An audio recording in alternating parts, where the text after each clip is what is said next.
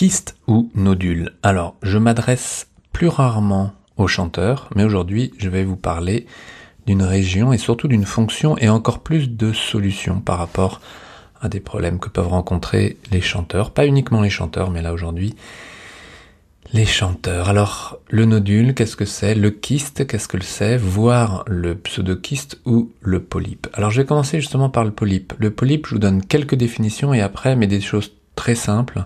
Et après, je vous parlerai surtout de l'issue. Et qu'est-ce que vous pouvez faire quand vous avez euh, eu ce style de diagnostic pour pouvoir avancer, sortir de l'impasse, parce que comme d'habitude, c'est parfois euh, très anxiogène, quand je dis parfois, souvent très anxiogène, et que la difficulté de trouver l'équilibre entre du repos, savoir s'économiser, et puis prendre des décisions par rapport à certaines euh, interventions qu'on vous propose ou quoi, tout ça c'est évidemment anxiogène. Et il y a une grande part parce que l'issue, euh, très souvent, en tout cas quand on parle de nodules, l'issue est vraiment au niveau de euh, la fonction, au niveau de la manière dont vous vous utilisez.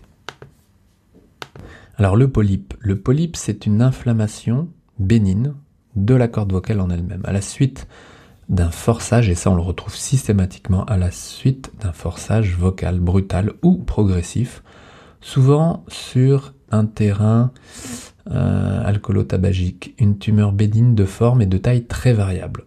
Donc c'est bénin, euh, qui va apparaître sur le dessus d'une des cordes vocales. Alors on la voit très clairement, euh, cette tumeur va être une gêne au bon fonctionnement des cordes vocales, évidemment, et la voix va s'en trouver changé. Alors, l'examen, c'est la laryngoscopie. Elle est nécessaire au diagnostic et le traitement ne peut être que chirurgical. À noter cependant que l'opération n'est pas obligatoire pour une personne dont l'usage de la voix ne serait pas professionnel. Le nodule, c'est une tumeur bénigne également qui va apparaître sur le bord libre d'une ou des deux cordes vocales Contrairement au polype, c'est le frottement puis l'inflammation des cordes vocales entre elles qui va engendrer cette tumeur bénigne. Donc c'est généralement la conséquence d'une mauvaise technique ou d'une technique pas optimale et évidemment d'une mauvaise posture puisque la posture, de mon point de vue, euh, fait partie de votre technique. Et la voix va être voilée, donc le chanteur l'entend, il est gêné, il manque d'endurance, et euh, de facilité. C'est-à-dire qu'il y a un forçage qui est nécessaire pour arriver à trouver finalement un résultat qui n'est même pas à la hauteur de ce qu'il avait avant.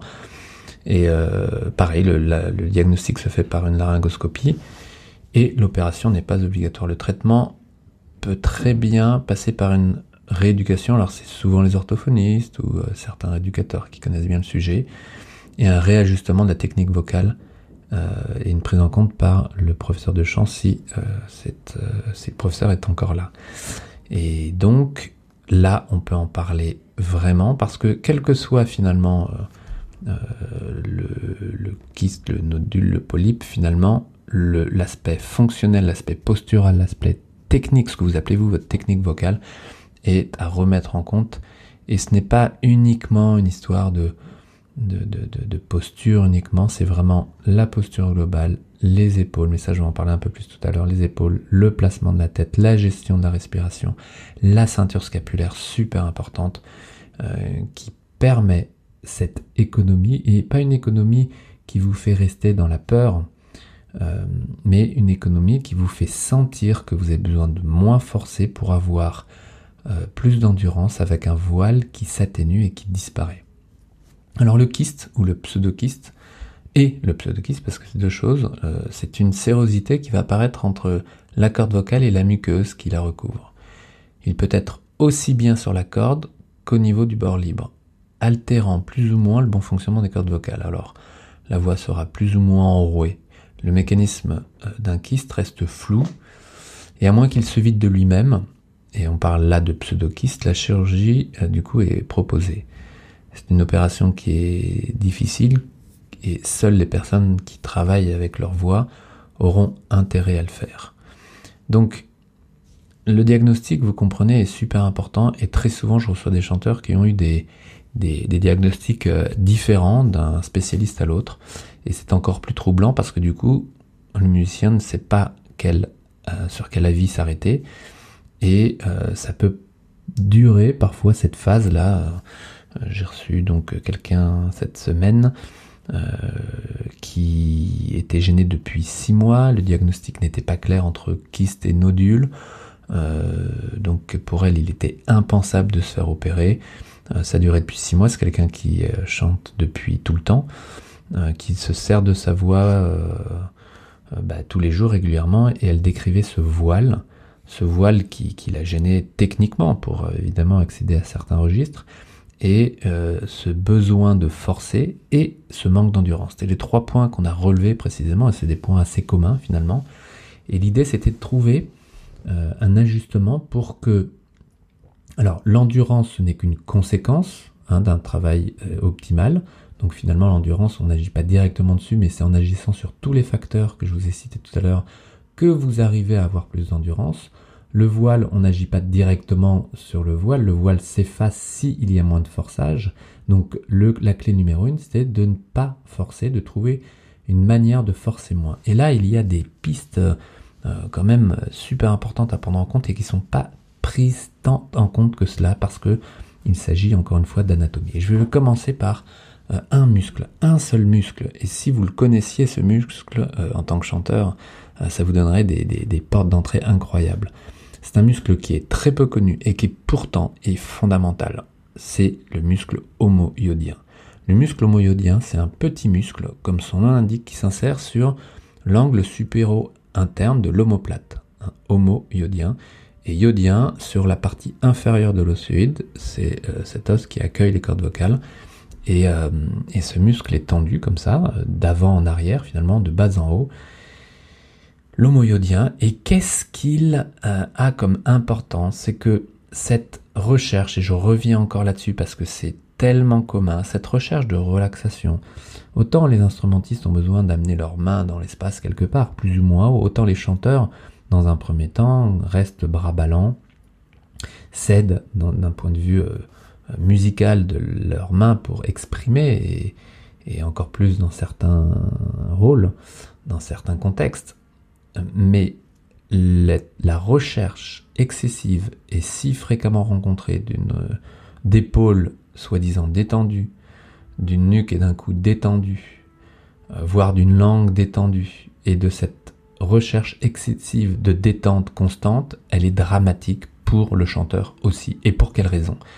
La recherche excessive de, de détente des épaules fait que vous court-circuitez la musculature de soutien des omoplates. Ces omoplates qui, en lien avec les clavicules, forment cette ceinture scapulaire qui est obanée musculairement par un ensemble de muscles, antéro, postérieur, latéralement, supérieur, les élévateurs et les latéraux inférieurs, on va dire ça comme ça, les dentelés qui portent et qui plaquent cette omoplate contre la cage thoracique et qui permet justement de donner du soulagement à toute cette musculature élévateur qui se trouve entre le bord supérieur des omoplates et votre nuque, les, vertèbres cervicales et la base du crâne. Donc tous ces muscles qui ont tendance à être tendus, les muscles entre les omoplates qui ont tendance à être tendus, et ce petit muscle, l'homoiodien, qui est attaché sur l'angle supéro-interne de l'omoplate et qui va être tiraillé vers le bas par un manque de soutien des omoplates et qui va tirer sur l'osioïde vers le bas.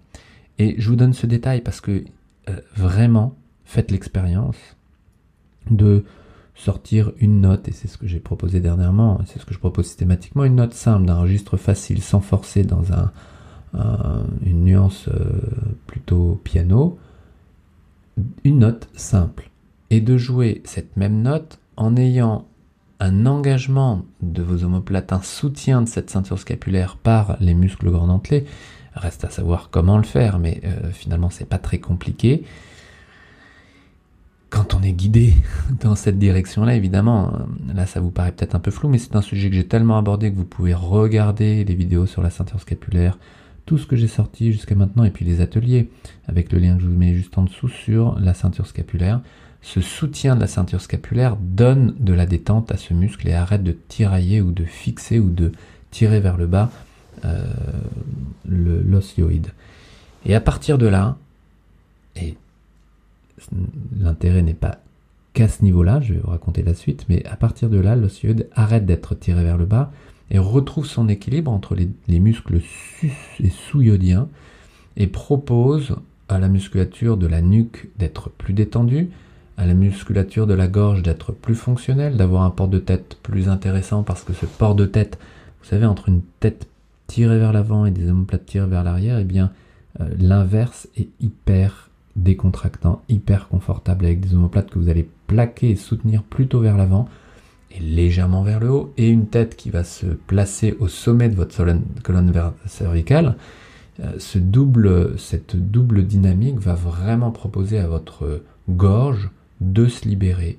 Et la perception est assez claire directement, c'est-à-dire de faire moins d'efforts pour faire cette même note dans un registre facile, euh, moins d'efforts et donc mettre moins de tension ou de moins de, ouais, de tension et, dans euh, la fabrication de votre son, c'est-à-dire dans la vibration de euh, vos cordes vocales par un bon soutien. Et ce soutien musculaire, il est, ce soutien euh, vocal dont on parle, il est, ce soutien, cette gestion du débit d'air est organisé par la musculature abdominale, la musculature qui permet l'expiration, avec le diaphragme qui vient lui au contraire freiner et gérer le débit d'air et d'arrêter de penser que la respiration doit être absolument ventrale. En gonflant le ventre, mais ça il faut vraiment arrêter ça parce que euh, c'est euh, euh, horrible les dégâts que ça peut proposer, cet excès de gonflement de ventre, parce que qu'est-ce que ça propose? Un relâchement des muscles abdominaux. Or, les muscles abdominaux travaillent en chaîne avec le muscle grand dentelé qui vient soutenir les omoplates. Donc quand on relâche tout, le soutien des omoplates parce que vous relâchez vos épaules, parce que vous voulez relâcher votre nuque, et le euh, relâchement des muscles abdominaux parce que vous voulez avoir un ventre qui gonfle bien pendant l'inspiration, et eh bien au début de l'expiration qui suit, plus rien ne tient et tout se tend. Donc ça, c'est vraiment un résumé rapide de ce que vous pouvez expérimenter si vous avez suivi en image. Pour moi, les choses sont claires, mais je l'ai déjà montré en vidéo. Et encore une fois, regardez, regardez euh, les ateliers, euh, vous avez tous ces chapitres sur euh, la ceinture scapulaire, ce soutien, ce relâchement de la nuque, la respiration, la physiologie de la respiration en montrant clairement sur des logiciels 3D ce que veut dire de bien utiliser son diaphragme, c'est-à-dire de ne pas absolument relâcher sa sangle abdominale qui sert de soutien, de contre-appui. Parce que plus votre sangle abdominale est molle, plus le, diaphragme va essayer de, de, de travailler en en tirant les poumons vers le bas, en poussant sur les viscères, en, court-circuitant les muscles abdominaux, et plus et moins il travaillera dans son élargissement de la cage thoracique, parce que le diaphragme en se contractant s'abaisse, euh, mais s'étale si il a un point de résistance que proposent normalement les muscles abdominaux. Donc concrètement, lorsque vous inspirez, ne relâchez pas trop vos muscles abdominaux. Et si, évidemment, si vous êtes débutant, on va vous l'enseigner, les profs l'enseignent, cette respiration abdominale et c'est ok, sauf que vous, quand vous êtes euh, plus jeune, vous buvez tout ça et vous exagérez tout ça pour faire bien, et que arrivé euh, vers 25 ans, 30 ans, lorsque vous êtes très exigeant ou encore plus exigeant avec votre voix et que vous devez la, la, lui proposer des, des, de plus grandes euh, acrobaties, que vous forcez un peu et vous exagérez ces, ces tendances et qu'elles deviennent problématiques parce que plus fonctionnelles. Donc j'ai résumé ça aussi pour cette chanteuse que j'ai rencontrée cette semaine et pour tous les autres pour en profiter.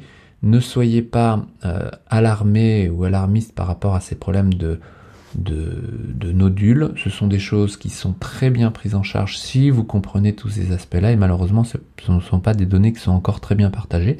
C'est pour ça que je le fais là aujourd'hui encore une fois pour que vous puissiez éviter euh, de tourner en rond d'augmenter votre anxiété parce que évidemment un chanteur qui ne peut plus chanter ou un musicien ou un instrumentiste qui ne peut plus jouer euh, c'est dramatique et cette anxiété augmente la tension augmente l'envie de se détendre et encore une fois vous êtes des musiciens qui ne devaient pas vous détendre physiquement et là on s'entend qu'ils ne devaient pas exagérer cette recherche de détente au point d'arriver à un manque de soutien, un manque de tonicité qui est dramatique dans les conséquences techniques de votre jeu et de vos besoins.